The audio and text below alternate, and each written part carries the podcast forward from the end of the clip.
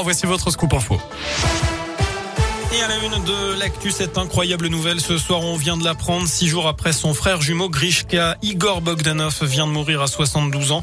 Lui aussi avait contracté le Covid-19. Il avait été admis en réanimation. Ils sont tous les deux connus pour avoir lancé la première émission télévisée de science-fiction en France, Temps X. Un mois de janvier qui s'annonce tendu dans les écoles. C'est ce qu'a reconnu Jean-Michel Blanquer tout à l'heure. Après avoir dévoilé le nouveau protocole sanitaire en vigueur depuis aujourd'hui, dès le premier cas détecté dans une classe, tous les élèves devront faire un test PCR ou antigénique, puis un autotest à J plus 2 et J plus 4. Un protocole décrié par le syndicat SNES FSU qui a déposé un préavis de grève jusqu'à fin janvier.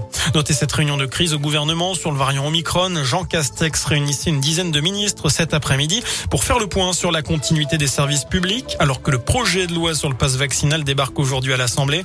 Olivier Véran craint la saturation des lits conventionnels à l'hôpital en janvier avec le Covid, la grippe et la gastro, mais pas en réanimation parce que le variant Omicron est moins dangereux.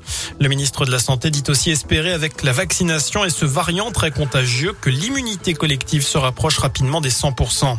Dans l'actu en Auvergne, deux hommes de 18 et 43 ans devaient être jugés aujourd'hui à Clermont dans une affaire de trafic de stupéfiants. Leur interpellation remonte à jeudi dernier dans le quartier Saint-Jacques. Un équipage de police avait été la cible de jets de parpaings et de divers projectiles près d'un point de deal. Plus de 2 kilos de drogue saisis dans les jours suivants et les deux suspects arrêtés. 2300 euros en espèces, un pistolet mitrailleur, trois chargeurs de 8 cartouches de 7,65 mm ont aussi été retrouvés.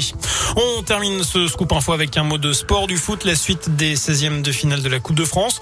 Euh, ce soir, le Paris Saint-Germain se déplace à Vannes, derby du Nord, demain entre Lens et Lille. Vous noterez aussi que le tirage au sort des huitièmes de finale aura lieu juste avant ce match. Et tirage où l'on ne retrouvera malheureusement pas nos Clermontois éliminés ce week-end par Bastia.